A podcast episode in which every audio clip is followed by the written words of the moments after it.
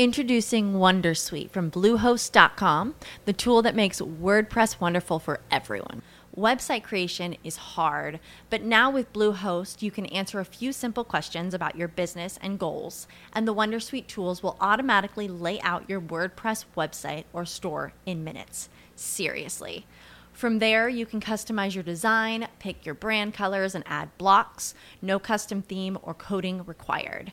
You'll get content suggestions that you can keep or revise, and with Yoast SEO built in, we automatically help you get found in search engines.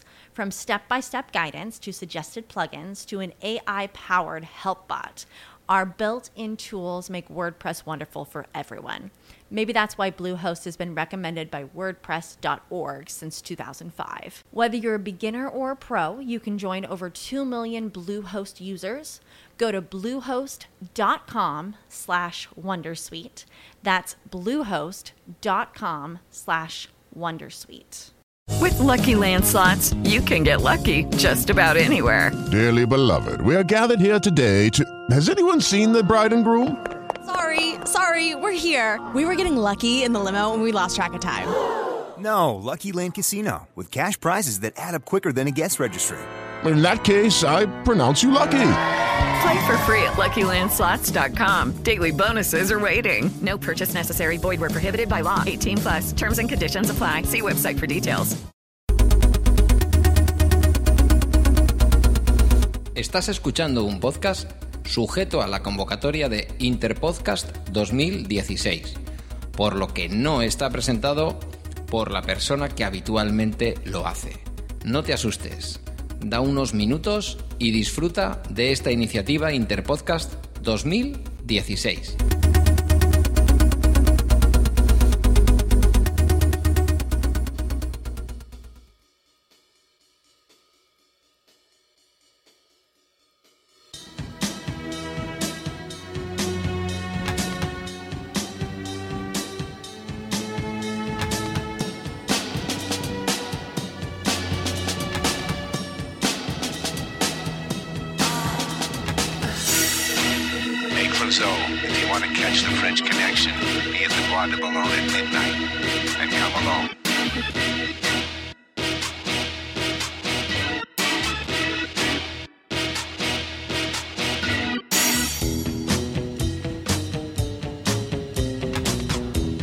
Esto es Amor Canino, un podcast de fidelidad a los perros que con motivo de Interpodcast 2016 está presentado por Pedro y Guiller, porque amamos a los perros por encima de todas las cosas. Siéntate y escucha.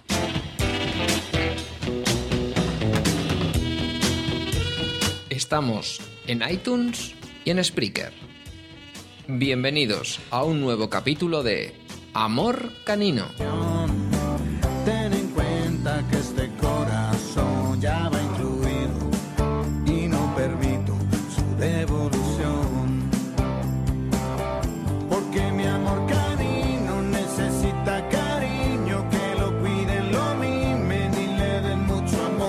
Pues efectivamente, bienvenidos y bienvenidas todas a Amor Canino. Hola Guillermo, ¿qué tal? Hola. ¿Qué? ¿Cómo es esta experiencia de hacer un podcast que no es el nuestro, con lo de Interpodcast 2016? Bien, bien, buena. Sí, ¿te apetecía? Sí, espero que salga bien, al igual que el que nos van a hacer a nosotros. Fíjate qué suerte tuvimos que nos saliera uno de los podcasts que nos molan porque hablan de una cosa que nos apasiona, que son los perretes. Justo cuando acabamos de adoptar uno.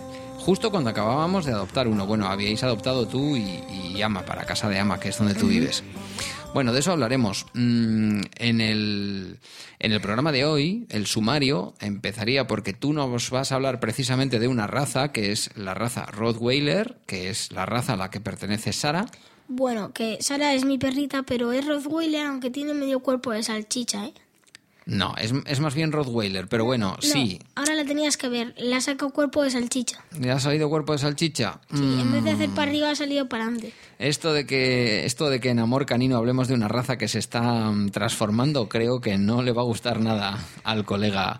Mm, Pero bueno, no importa, no importa porque esto es así, esto es así, es decir, es el perro que llegó a casa y bueno, pues en este caso no se estaba buscando tanto la raza Como mi otro perro. como, como echar una mano a un perrillo que no tenía, una perrilla en este caso, que no tenía dónde, dónde ir a vivir. Bueno, en todo caso nos vas a hablar de la raza que principalmente forma parte de los genes de Sara, que es la, La perrita. Rottweiler. La raza Rottweiler. Y luego, eh, digamos que el cuerpo de la entrevista va a ser explicar un poco cómo es el proceso de adopción, aunque ya se ha contado muchas veces y en más podcast, de una manera muy concreta y sencilla, eh, cómo se consigue llegar a adoptar el perro y luego mm, cómo viene el perro, en qué condiciones, ¿vale? Eh, y qué proceso hay que seguir desde el punto de vista veterinario, legal y este tipo de cosas. ¿Te parece bien? Sí. Pues venga, vamos al lío. Una pequeña cortinilla musical y empezamos. Bueno, Guillermo, pues entonces, como hemos dicho al principio en el sumario, cuéntanos, la raza Rottweiler, cuéntanos en qué consiste, cuál es su historia. A ver, el Rottweiler es una raza canina de tipo moloside original de Alemania. Era conocido como perro de carnicero de Rottweil de- en Alemania. Rottweiler Metzgerhand. Porque Vaya, vaya nombrecito, ¿no? Metzgerhand, bueno. Porque estaba acostumbrado a pastorear ganado y tirar de los carritos de carnicería cargados de carne. O sea que tiraba de los carros de, de los carniceros para el reparto de la carne. Pues mira, sí. Oh, qué curioso. Junto con otros productos para el mercado, o sea, no solo de carne, Ah, otros vale. productos Vale, más. vale. O sea que era un perro que tiraba de, como de un trineo, pero con ruedas, vamos a decir. Era un perro de transporte. Era como el típico que se pone con un puesto de peritos calientes en la calle. Pero para transportar comida, no para vender. Esto no te lo he pillado, pero bueno. Alguien ver. lo habrá entendido. ¿Nunca has visto en la típica serie americana un tío que se pone con un a vender perritos calientes en un puesto en medio de la calle? Sí, pero el, el puestito no hay un perro tirando de él. Ya, pero bueno, déjalo. Sí, es una relación un poco extraña que has hecho. Venga, Fue sigue. empleado en sus papeles tradicionales hasta mediados del siglo XIX. O sea que es una raza antigua. Sí. Cuando el tren reemplazado, que el ganado, o sea, a ver. A ver, el, tren, el tren reemplazó al, al transporte de, A ver, de el tiro tren- animal. Eso. Sí. El tren de mercancía reemplazó al animal. Hay que decir que eh, está lo que se llama el tiro de sangre, que se llama así, es decir, el transporte en el que los animales tiran del peso, entre los cuales parece que el Rottweiler jugaba un papel, además de Como los caballos, por los ejemplo. caballos, los mulos o los bueyes o las vacas. Si bien todavía se utilizan en el pastoreo, también se suelen usar como perros de búsqueda y rescate, perro guía, perro guardián o perro policía, entre otras funciones. Ah, jolín, qué interesante. ¿Y nos podrías contar algo, aparte de, bueno, ya algo nos has dicho, ¿no? Pero además de Mm. sus funciones, ¿nos podrías contar algo de la historia del Rottweiler? Sí, ahora mismo. Venga, cuéntanos. A pesar de ser una raza versátil que se utiliza en los últimos tiempos para muchos propósitos, el Rottweiler es conocido principalmente como una de las más antiguas razas de pastoreo. O sea que O es una muy antigua. Es un perro pastor de los antiguos. No creo que más antiguo que el pastor alemán, pero Bueno, eso no lo sabemos. mira, de hecho es alemán. Sí, sí, el Rottweiler es una raza de origen alemán, sí, sí. Una reunión de múltiples facetas y un perro de protección. De valores es capaz de trabajar todo tipo de ganado en una, ver- en una variedad de condiciones. O sea, de lluvia, de todo. Y mucho tipo de ganado. Por ejemplo, vacas, ovejas. Es un perro muy versátil. Sí, es como, Es un todoterreno de es los como perros Superman. pastor. Un todoterreno de los perros pastor. Sí. Ah, qué interesante. El origen de la raza se, se encuentra probablemente en el Imperio Romano. En aquellos tiempos, la Legión Romana viajó con perros de trabajo a reunir el ganado necesario para alimentar al ejército. O sea que los romanos ya tenían Rottweilers. Tenían perros, mira, yo no sabía eso. Ay, qué interesante tú. Sí. Los, ante- los antepasados principales de los primeros Rottweilers durante este tiempo se cree que es el perro romano de pastoreo, o sea, es de los romanos más que otra cosa. Vale, o sea que digamos que sus orígenes es algún perro que los romanos utilizaban para pastorear. Lo que pasa es que igual todavía la raza como tal no había surgido. A lo mejor era alguna raza que luego dio origen a, a la de Rottweiler a base de, yo qué sé. Bueno, o igual sí, Bueno, sí, igual sí. aunque el Imperio Romano no creo que estuviese, eh, bueno. Sí. Bueno, vete tú a saber. Tira, tira. A ver, ¿qué, Esto- más, ¿qué más nos cuentas? Ahí va. Estos, estos perros se fueron mudando con los romanos más allá de las regiones alpinas, donde protegían a la gente y, y, y conducían el ganado. Perdón ahí por la interrupción. O sea que fueron hasta las regiones alpinas, ¿eh? Claro, Hasta llegar a toda Europa y todo claro, el mundo. sí. En la región Rothweil, Rothweil, origen de su nombre en Alemania, muy próxima a Stuttgart. Estos, estos ejemplares se cruzaron con los perros nativos, de los cuales surgió una mezcla. A partir, a partir de entonces la... A partir de entonces la tarea principal del Rottweiler Sí. fue la, fue la de cuidar y conducir ganado mayor y de, ¿Y de qué? y de defender... Jolín, que no me encuentro ahora. ¿Qué te encuentras? ¿Qué te pasa? Y de defender a su amo. Vale, o sea, eran perros de defensa, perros pastores, perros de guarda y son muy antiguos. Un perro cruzado, como hemos dicho, o sea, no existía en Roma. Estaba cruzado con otro luego en los Alpes. Sí, y, y yo me pregunto una cosa, oye, ¿tú ves ahora muchos Rottweiler por la calle? ¿No han sido igual en otro momento más vistos que ahora? Igual el hecho de que se les ponga fama de raza peligrosa o lo que sea... Yo no veo por qué se les tiene que poner el hecho de forma feliz. yo no veo por qué se le tiene que llamar a un perro peligroso. Hmm. No tiene por qué serlo, por su- porque su raza lo sea en general. O sea, ¿tú no crees que hay razas que son más peligrosas que otras, sino que muchas veces depende un poco igual del cuidado, de la educación, del Bueno, adiestramiento? Por ejemplo, yo me puedo comprar un pitbull, lo puedo castrar y lo puedo amaestrar. Ujú. No tiene por qué ser potencialmente peligroso, no tiene por qué ser ni peligroso. Ya, ya. Pues bueno, no sé. Desde luego el Rottweiler es un perro con historia, está claro, porque mm, se lo relaciona con sucesos de la Primera y la Segunda Guerra Mundial. Y bueno, y empezaron, empezó a haber clubs de, de Rottweilers muy pronto, a lo largo del siglo XX, en las primeras, en la primera parte del, del siglo XX. ¿Sabes que el Rottweiler fue reconocido oficialmente por el American Kennel Club en, en el año 31 del siglo XX, 1931? Pues ya tardó. O sea que... Y luego ya enseguida pues empezó a exhibir, como suele ocurrir con las razas. Tuvo exhibiciones pues en, en Reino Unido y en otros países. En fin, pues eh, dicen, dicen los que saben de estas cosas, Sí. que la popularidad del Rottweiler llegó a su máximo en los años 90. Fíjate. En los años 90 fue el Sí. perro que se, que se registró como perro de raza, el más registrado en la American Kennel Club. Madre mía. Mm, sí, sí. O sea, el perro más registrado del sí, mundo. sí, el perro más registrado dentro del- de lo que es esta asociación, que es donde se registran en Estados Unidos los, los perros de raza. ¿eh? Entonces, eh, guay, es un perro chulo. ¿Tú entonces crees que Sara va a tirar más a Rottweiler o realmente le va a pesar que probablemente tenga genes cruzados con algún otro animalito? Va a ser Rottweiler salchicha, sí. O sea, Uy, va a ser una. Rottweiler, pero va a ser alargada. Bueno, bueno. Va a ser bajita y alargada. Bueno, sabes que estamos haciendo un podcast en donde, y, y me parece muy bien, se defiende el hecho de la pureza de las razas, de la misma manera que se defiende también que se pueda en un momento dado acoger perros que no tienen raza, pero que necesitan un dueño. Las dos cosas. ¿eh? Yo conozco a uno que tiene un perro que lo llama, que dice que es de pura raza porque tiene en la lengua una marca negra. Y dice que todos los perros de pura raza tienen una marca. Y dice que es un pastor belga. Bueno, yo la lo verdad llama es que... Balto.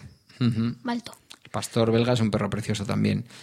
Lo importante no es del color de la lengua, lo importante para demostrar la raza evidentemente es tener la documentación al día y poder demostrar que el perro tiene Una un, un pedigrí, tiene unos padres, un padre y una madre, que a su vez mm, han podido demostrar legalmente con papelitos que, que el perro es de raza, que el perro proviene de raza.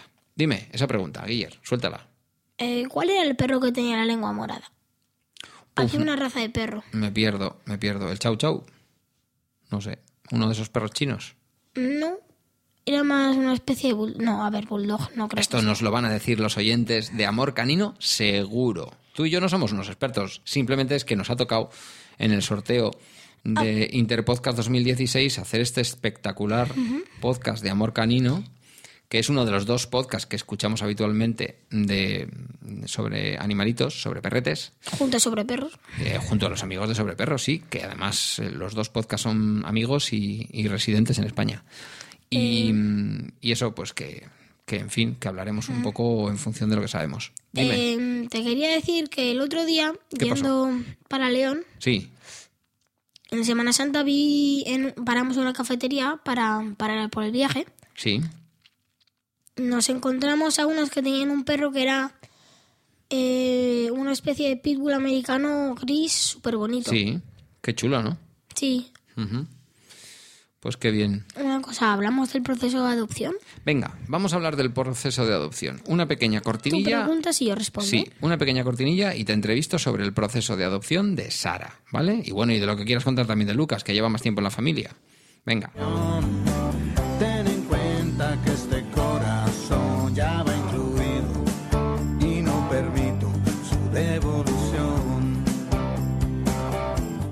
Bueno, pues ya estamos de vuelta.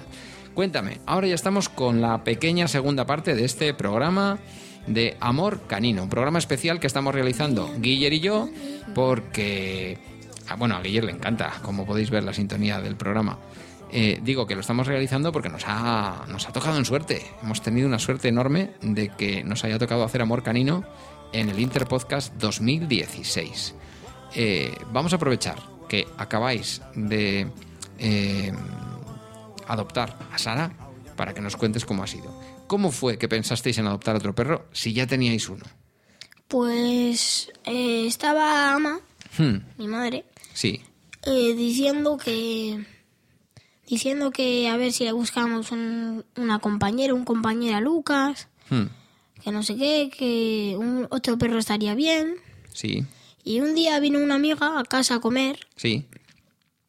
Y esta está afiliada a más de un centro de adopción de Bilbao. Sí, Y nos enseñó una foto de Sara y se le veía bonita en la foto y todo eso. Sara está en Badajoz, estaba. Estaba, pero Sí. la foto estaba ahí en Bilbao, creo.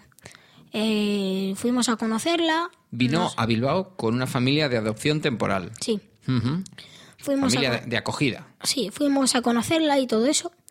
Nos gustó y a la de una semana de volver de León, bueno, una semana eh, contando que estuvimos en León, eh, la adoptamos. Sí. Fuisteis a Bilbao a una. a una. Sí, eh, hay como en cada sitio, en cada sitio hay como un, un lugar para hacer el papeleo de los perros que vienen de cada sitio de España. Sí.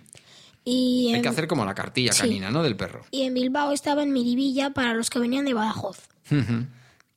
Y fuisteis allí, conseguisteis la cartilla de la perrita. Sí, Venía con todas las vacunas que le correspondían de acuerdo a su edad, que eran sí, ya tres aunque meses. una se la, te- se la tuvieron que poner en ese momento. Ujú.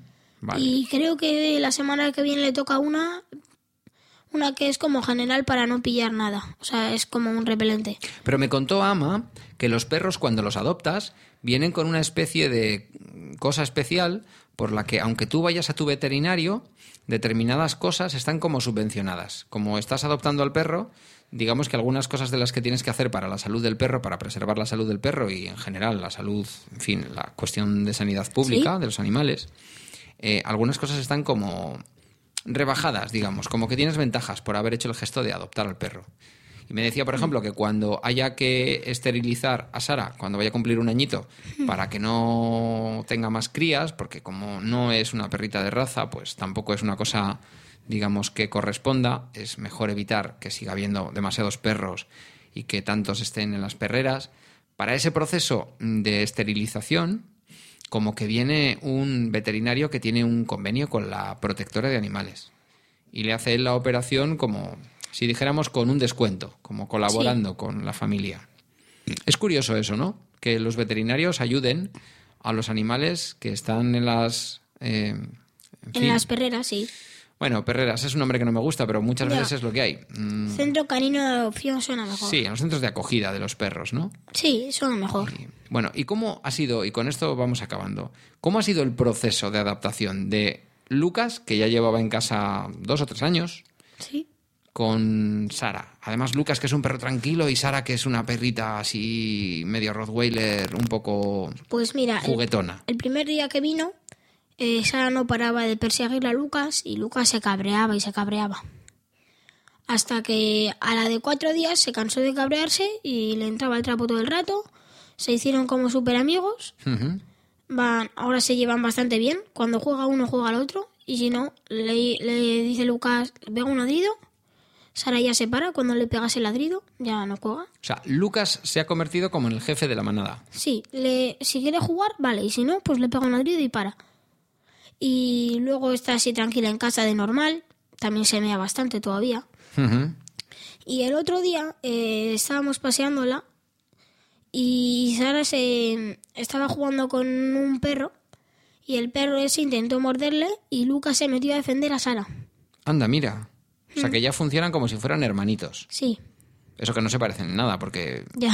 Lucas es como un perro de caza también así, medio mestizo. Es un podenco con Spanner o no sé qué. Mm, vaya mezcla. O con, Bra o con Braco, no sé qué. No sé. Una cosa, ¿a ti te gustan mucho los perros recogidos de las de los centros de acogida porque necesitan una familia que les acoja y que les cuide y les dé cariño? Sí, Pero los perros de raza, de raza pura, es decir, cuando tú ves, pues yo qué sé, un setter, pa, un no sé cuál, tal. Esos perros que son como de pura raza son bonitos también, ¿no? sí. ¿Has ido alguna vez a alguna exposición canina? ¿Algún concurso canino de estos donde van los perros súper peinaditos y... No, pero Ama ha ido más de un canicross con Lucas. ¿Pero qué es el canicross? Es otra cosa distinta. Echas como una carrera con tu perro. Aunque Ama no iba con el objetivo de ganar, Ama iba con el objetivo de adelgazar. A él y a Lucas. Ah, para de hacer deporte, Sí. más que adelgazar. También iba todos los martes, creo que era antes, al campo de atletismo con Lucas. Y venían cansados los dos. O sea que Ama, digamos, él se trataba de coger con la correa a Lucas, Sí, ponerse a correr y correr los dos juntos, como haciendo deporte. como haciendo una especie de footing. Claro, Lucas al principio se cansaba porque no lleva el ritmo que lleva mm, Ama. Pero luego ya cuando se va cansando, pues ya el ritmo se lo va cogiendo. Y a eso se le llama canicross. Sí. Onda, no lo sabía yo. Qué cosa más chula. Bueno, ¿nos quieres decir alguna cosa más con respecto a los perros en este especial de Amor Canino Interpodcast 2016? Especial Interpodcast 2016, Amor Canino.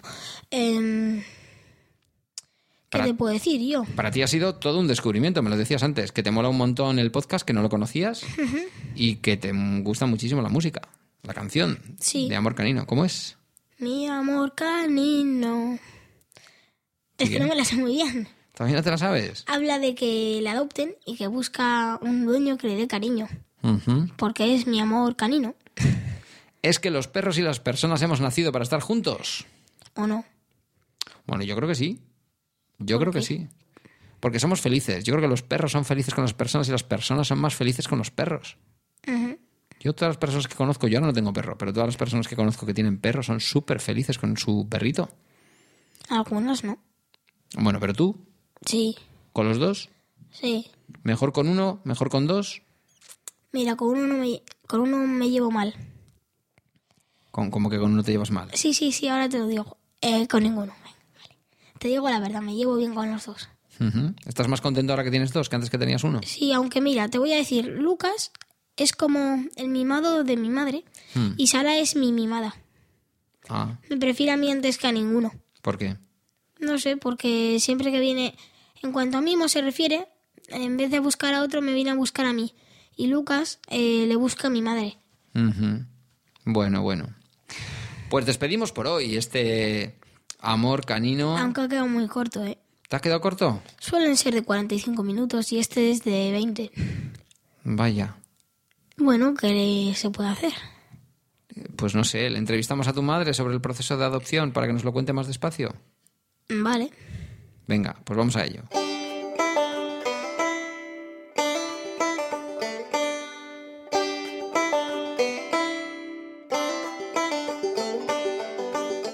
Y yo, las charlas entre un niño en el final de su primera infancia y su padre. Un programa de la red de podcasting pabellonauricular.com. Cada jueves un episodio nuevo para ti, con Guillermo y Pedro.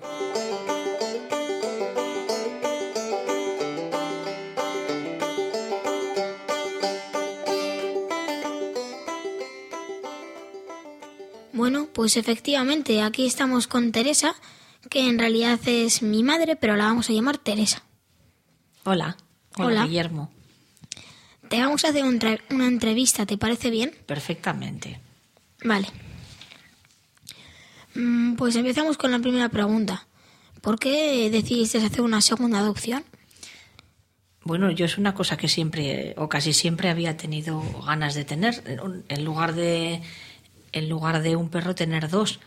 Y sobre todo lo empecé a pensar mm, después de tener a la- al primero en casa, que, que llegó en el año 2012. Bueno, pues ya a los pocos meses tenía ya ganas de adoptar otro. En Mm. este caso una chica, porque no una perra, porque no, no siempre que, que he tenido perros han sido machos y me apetecía mm, poder poder tener un poco de familia de familia perruna. ¿Y cómo conociste a tu segundo perro de adopción? Bueno, yo soy seguidora de muchas protectoras a través de las redes sociales y suelo ver siempre muchos perros. De hecho, he visto, he visto muchas veces perros y perras que me gustaban y que hubiera podido adoptar, pero bueno, me he contenido. Entonces, eh, una amiga nuestra que, es mm, voluntaria en una protectora sí que sabía de, mi interés por, aumentar la familia perruna de mi casa y le pregunté, me parece, o le, le dije que, no, lo sé, el caso es que me envió una foto, pero no me acuerdo si es por a iniciativa, a, un- a una pregunta mía que le hizo sobre una, sobre una perrita concreta que había visto en, en Facebook, o lo hizo ella porque, porque sí, porque, porque le pareció oportuno. Y...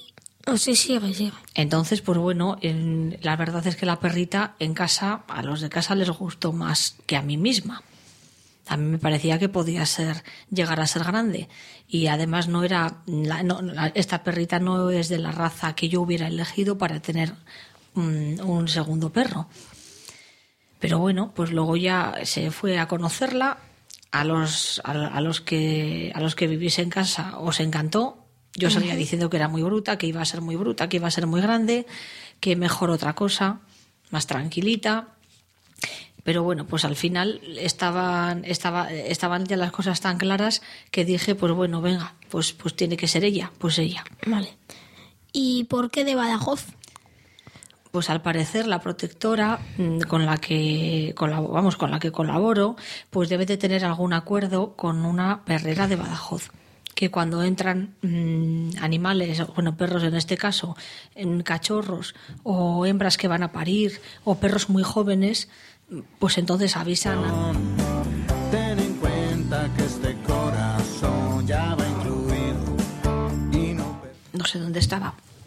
A ver, estaba comentando que al parecer, bueno, pues que existe ese convenio con, con esa perrera entre la protectora con la que yo colaboro y esa perrera, de manera que eso que cuando llegan animales que son rescatables, porque son muy pequeños o porque son muy jóvenes, o creen que van a tener una, una adopción fácil, entonces hacen un viaje solidario y los traen.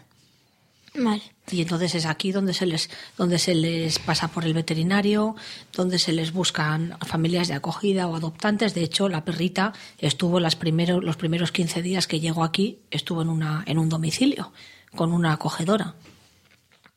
Vale. ¿Y qué trámites hay que hacer? Bueno, primero rellenar un cuestionario. Un cuestionario en el que te pre- en el que ellos tratan de ver a ver si realmente estás capacitado para tener un perro, porque no todo el mundo lo está. A pesar de que tenga muchas ganas de tenerlo. Y si te dan el visto bueno, que hay veces que no lo dan, a mí me lo han dicho, pues entonces ya contactan contigo, conoces al animal y ya pues tomas la decisión de sí o no. Vale.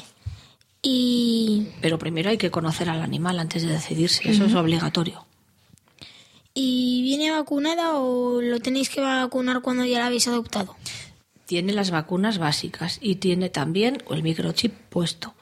Eso ya viene. Que nosotros en realidad cuando la adoptamos pagamos una tasa de 130 euros a la protectora que realmente no cubre el coste de esas vacunaciones y de la, y de la implantación de microchip. Pero bueno, es una tasa solidaria, digamos también. Entonces, ella trae las vacunas básicas que tiene que tener acordes a la edad, que tiene que ten- a la edad que tiene, que son cuatro meses en este caso, y el microchip puesto, pero no obstante, más adelante habrá que hacerle vacunas, porque imagino que cuando cumpla un año o así, pues algo habrá que hacer, ya no es ir al veterinario. Yo ya no me acuerdo cómo es mm, con, con otros perros que he tenido, pero bueno, ¿Y en eso cómo ayuda la protectora? ¿en qué? En ese proceso. ¿Ayuda En ese proceso, la protectora nos da una cosa que se llama pasaporte, en el que pone los datos básicos, fecha de nacimiento, que en este caso la conocía, nació el 14 de enero. No, no, era algo más joven de lo que pensábamos al principio.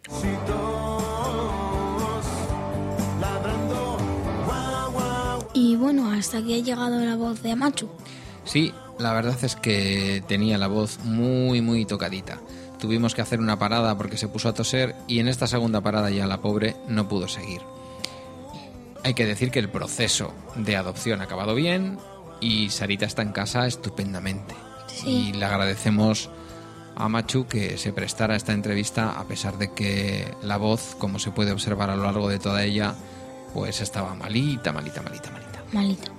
Bueno, y hasta aquí, ahora no te quejarás, ya no ha durado 20 minutos, ¿eh? estamos ya en una duración importante, como, como suele durar el podcast que De hacen Artzain y Marta. Eh, bueno, pues, eh, pues eso, mm, dinos, bueno, en primer lugar, da nuestras coordenadas, ¿cómo nos pueden localizar a ti y a mí? Mm, eh, en Guiller y yo. Es nuestro podcast, que es sí, con el que hemos intercambiado Amor Canino en este Interpodcast. Nos ha tocado hacer eh, Amor Canino y estamos encantados. Pero Guiller y yo es el programa que Sí, grabamos todos los jueves y cómo nos pueden localizar. Guillerillo arroba gmail.com en Gmail, por supuesto. Sí. En Twitter como arroba el ojo que ves. En, en nuestra web pabellonauricular.com. Y yo creo que para los... No, no, no, no, no. Venga, Y podéis pasar a dejarnos una reseña y unas estrellitas en iTunes. vale, bien. Para los oyentes y las oyentes de Amor Canino que nos quieran escuchar, yo creo que tienen suficiente. Y para los oyentes y las oyentes que se van a encontrar este episodio de Amor Canino en el feed de Guiller y yo, que de esto va la cosa, les diremos que el programa Amor Canino, que graba nuestro compañero Arzain y Marta, eh, lo pueden escuchar buscando eso, Amor Canino en sus podcasters, que lo alojan en Spreaker, también lo pueden buscar en Spreaker y pueden dirigirse a ellos en amorcaninopod.gmail.com. Están en Facebook, están en Telegram, entonces buscadles. Hacen un podcast chulísimo, divertidísimo y sobre todo si os gustan los perros, si os gusta que os cuenten cosas de las razas de los perros y de las distintas cosas de veterinaria Este es tu y tal, podcast. este es el podcast, efectivamente. Mm, nada, ¿no? ¿Nos despedimos ya o qué? Sí. Pues venga, di adiós. Eh, adiós. Una cosa. Dime. Guillerillo ya está dejando de ser Guillerillo y está empezando a ser Guiller, Pedro y los oyentes. Porque cada vez tenemos más. Muy bien, pero eso ya lo decimos nosotros la semana que viene en nuestro programa, ¿te parece? Es que quería soltar Guiller y vosotros. Muy bien, un reconocimiento a los oyentes, a los nuestros, a los de Amor Canino y a todos los oyentes de podcasting. Un abrazo a todos. Adiós. Ur.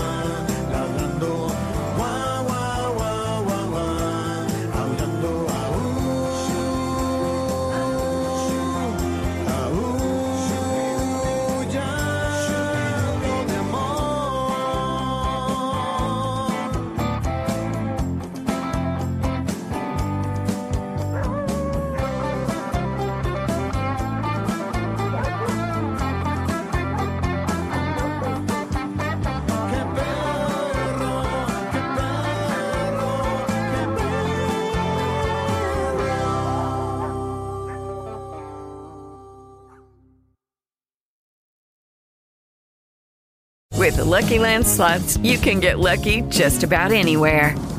This is your captain speaking. Uh, we've got clear runway and the weather's fine, but we're just going to circle up here a while and uh, get lucky. No, no, nothing like that. It's just these cash prizes add up quick. So I suggest you sit back, keep your tray table upright, and start getting lucky. Play for free at LuckyLandSlots.com. Are you feeling lucky? No purchase necessary. Void where prohibited by law. 18 plus terms and conditions apply. See website for details.